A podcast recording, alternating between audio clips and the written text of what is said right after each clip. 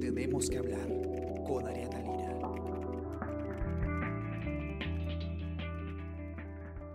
a todos, ¿qué tal? ¿Cómo están? Espero que estén comenzando muy bien su día. Yo soy Ariana Lira y hoy tenemos que hablar de eh, una carta que ha enviado el defensor del pueblo Walter Gutiérrez al presidente Martín Vizcarra. Walter Gutiérrez está muy preocupado y ha presentado su, eh, su consternación de manera escrita y formal al presidente de la República eh, por cómo está manejando el gobierno el tema de la pandemia y ha sido bastante fuerte en sus declaraciones y en su llamado. Sebastián Ortiz, periodista de política del comercio, le ha hecho una entrevista eh, que ustedes van a poder encontrar el día de hoy en nuestras versiones impresa y web. Y bueno, vamos a conversar un poco sobre qué ha dicho Walter Gutiérrez, qué le pide al presidente Vizcarra y en qué se basa pues esta eh, alarma que tiene el defensor del pueblo. ¿Qué tal, Sebas? ¿Cómo estás? Hola, Ariana, ¿qué tal? ¿Cómo estás? ¿Qué tal? Buenos días a nuestros lectores también. Sebas, eh, produce alarma leer lo preocupado que está el defensor del pueblo eh, cuando envía esta carta abierta al, presidente Vizcarra. Primero, de repente, nos puedes contar un poco por qué envía esta carta a él y qué es lo que le quiere transmitir al presidente. Sí, el, día de ayer, el, defensor del pueblo le envía una carta al presidente Vizcarra mediante la cual lo que hace básicamente es cuestionar el manejo de parte del gobierno y también del Estado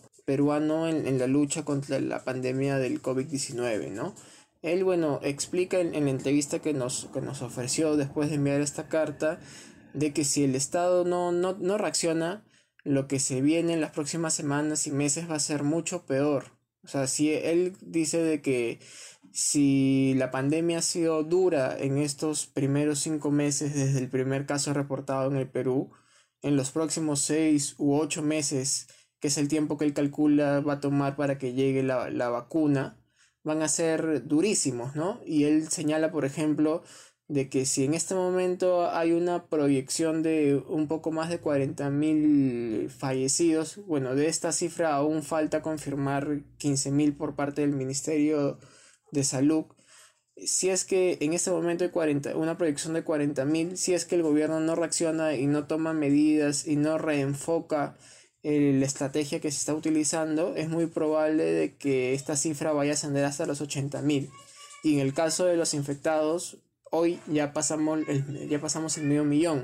Lo que refiere Gutiérrez es que si es que no hay un, digamos, una nueva estrategia, eh, probablemente se borde ya el millón de, infectados. Entonces, por ahí más que todo va, la carta. En, la carta hay algunos, unas ideas fuerza, unos puntos en el sentido de que cuestiona primero el, colapso del, sistema de salud, cuestiona eh, que se haya retornado al, tema de la, de la inmovilización obligatoria el día domingo sin que haya data ni estudios que certifiquen de que un día el, estar encerrados un día a la semana vaya a contribuir con disminuir el, el, número de contagios.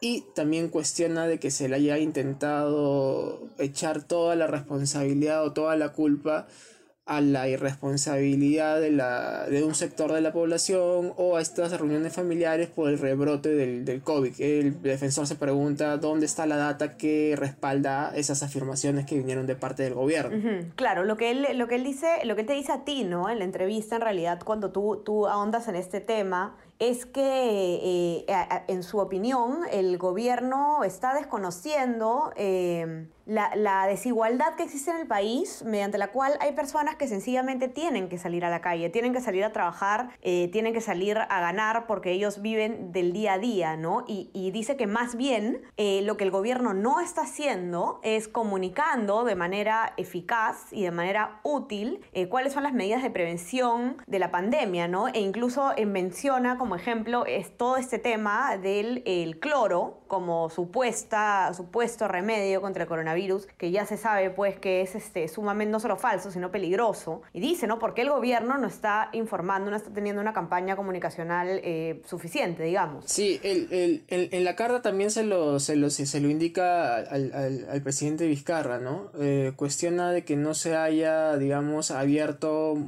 eh, la información de parte del Estado hacia los ciudadanos y que el gobierno no haya hecho una, una mejor campaña de comunicación, ¿no? Como al, inicio de la, del estado de emergencia, eh, casi todos los días el presidente Vizcarra salía a ofrecer una conferencia de prensa junto con sus ministros y respondía preguntas de la prensa.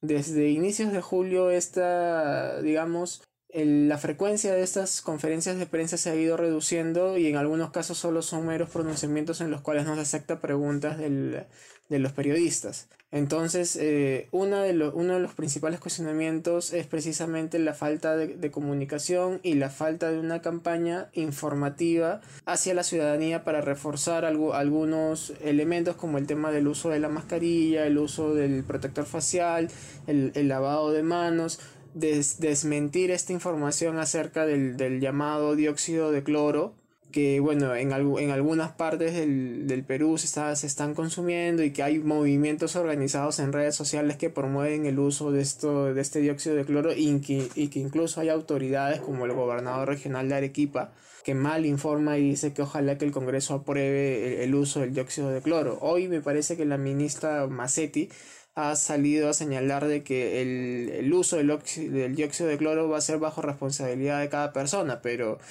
no es la idea, la idea es que el, que el Estado y que, y que, el gobierno informe por qué usar el dióxido de cloro es peligroso, ¿no? qué es lo que puede causar en el organismo.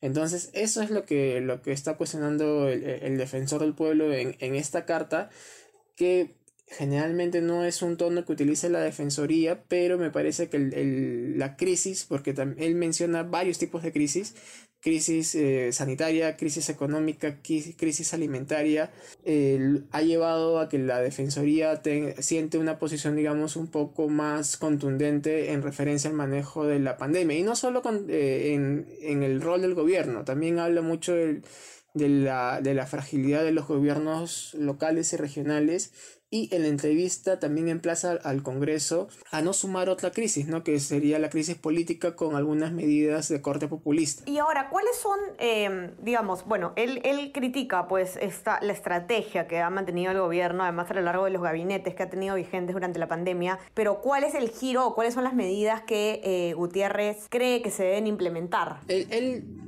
dice que se debe apelar al, al, tejido social del país, que bueno, está conformado por las distintas organizaciones sociales, estos, estas organizaciones de base, ¿no? como las rondas campesinas, las juntas vecinales, los comités del vaso de leche, los clubes de males, los comedores populares, las asambleas vecinales.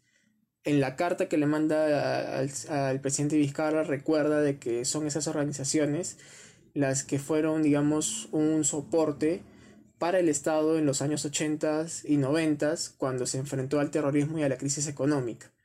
Entonces, él considera de que estas organizaciones de base de la sociedad civil pueden ayudar a, combatir el, COVID, ¿no? Él, él, da una frase que si la, si la propagación del virus ya es comunitaria, también necesita una respuesta de corte comunitario.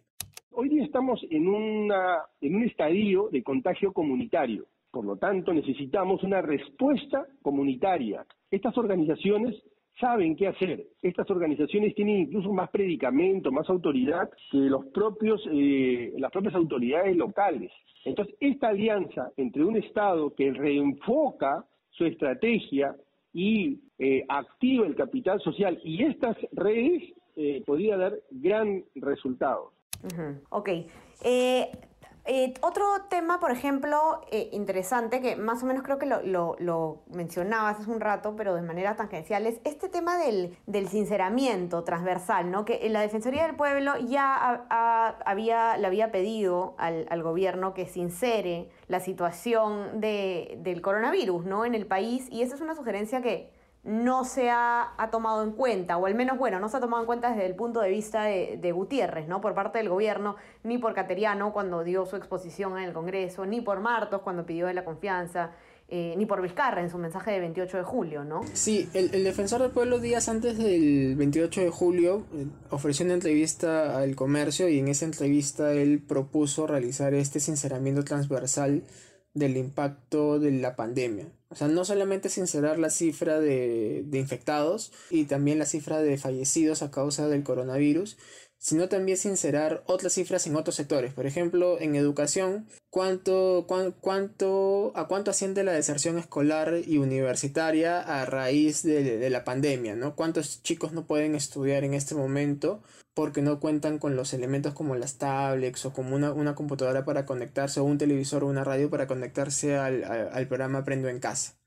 Eso es uno. Dos, eh, ¿cuántas personas que, que, tenían enfermedades graves, bueno, no sé, cáncer, VIH, eh, no pudieron, fallecieron porque no lograron ser atendidas en los hospitales que en este momento están, digamos, concentrados en la lucha contra el COVID. O sea, digamos, los daños colaterales de la pandemia. Y sincerar todas esas cifras, también en el tema de violencia contra la mujer. Él en la entrevista, eh, él da un dato que es interesante en el sentido de que prácticamente el Ministerio de la Mujer había estado paralizado en los últimos cinco meses en referencia a las denuncias de violencia, de que el seguimiento de estas denuncias por de violencia se hacían a través del teléfono y no de manera presencial. Es uh -huh. un aspecto que él cuestiona. Uh -huh. eh, hay, hay, otro tema además que, que, importante que me pareció, que es eh, el tema del, pacto nacional, ¿no? Porque Vizcarra ha hecho mucho, digamos, ha apoyado mucho eh, su respuesta frente a los posibles conflictos con el Congreso en, base a este acuerdo nacional, eh, perdón, al, Pacto Perú, que él anuncia como una medida para poder, pues, este, eh, pactar, valga la redundancia, entre distintas entidades del Estado y la sociedad civil. Pero lo que dice, lo que dice Gutiérrez es además un, una crítica o un cuestionamiento que se ha hecho también desde otros lados, ¿no? que es que eh, ya existe una institución eh, que justamente busca congregar a las voces del país, que es el Acuerdo Nacional. Eh, él, en cambio, cree que necesitamos otro tipo de acercamiento. Sí, bueno, él, él señala de que en paralelo al, al Pacto Perú, que bueno, es, el, es, es un acuerdo que el presidente quiere celebrar con los partidos que tienen representación en el Congreso a través de la Secretaría Técnica del Acuerdo Nacional, en paralelo a ese pacto que va a tener cinco puntos, entre ellos la unificación de los sistemas de salud, la reforma política, eh, elecciones limpias y democráticas, y bueno, la crisis sanitaria y la crisis económica, que en paralelo a eso haya otro pacto que sea igual o hasta más importante, que es el acercamiento con las organizaciones de base que, que mencioné hace un momento, ¿no? La, los comedores populares, el comité del vaso de leche, una respuesta comunitaria a un contagio comunitario del COVID. Eso es lo que, lo que está planteando básicamente la, la Defensoría del Pueblo, ¿no? Uh. Ok. Eh, muy interesante. Los que están escuchándonos, entren a leer la entrevista que le hace Sebastián Ortiz a el defensor del pueblo, Walter Gutiérrez, eh, porque creo que es, eh, son recomendaciones, en todo caso, interesantes a tener en cuenta por parte de este órgano que eh, justamente está vigilando lo que ha, lo, el desempeño de los poderes del Estado. Vamos a ver si el Ejecutivo responde, Sebas. Eh, hasta ahora no ha habido pues una respuesta a los anteriores llamados. Vamos a ver si es que... No, sí, y, justo es, eh, Gutiérrez recuerda, bueno, a lo largo de la entrevista y también en, en la carta, de que la Defensoría del Pueblo en los últimos meses ha venido emitiendo un conjunto de informes, ¿no? Advirtió al tema de los penales, advirtieron el tema de las regiones uh -huh. de que no iban a darse abasto para contener el, el COVID y otros, otros elementos y el gobierno no les ha hecho caso, ¿no? Incluso Gutiérrez como que da a entender de que es un gobierno que no está escuchando. Entonces por eso es que él eh, emite esta carta abierta en un intento en, en un intento para que sea la ciudadanía y la opinión pública la que mueva y la que le exija al gobierno el cambio de estrategia, ¿no? Uh. Así es. Entonces entren a leer la entrevista, los que nos acompañan, eh, que está en nuestra web de El Comercio, www.elcomercio.p. Los que tienen acceso a nuestra versión impresa también está ahí. Eh, y no se olviden de, tienen además eh, bastantes noticias interesantes sobre todo el panorama político, el, actualizaciones sobre el coronavirus, en el panorama nacional e internacional y más, así que manténganse conectados y también no se olviden de suscribirse a nuestras plataformas para que puedan escuchar este podcast y muchos más. Estamos en Spotify, en Spreaker, en SoundCloud y en Apple Podcast y suscríbanse también a nuestro WhatsApp El Comercio Te Informa para que puedan recibir lo mejor de nuestro contenido a lo largo del día. Sebas, muchas gracias por estar hoy día con nosotros. Que tengas un lindo día. Dale, Ariana, igualmente. Un abrazo a los lectores. Cuídense todos y que tengan un excelente día. Chao, chao. Conversamos. Esto fue Tenemos que hablar. Esto fue El Comercio Podcast.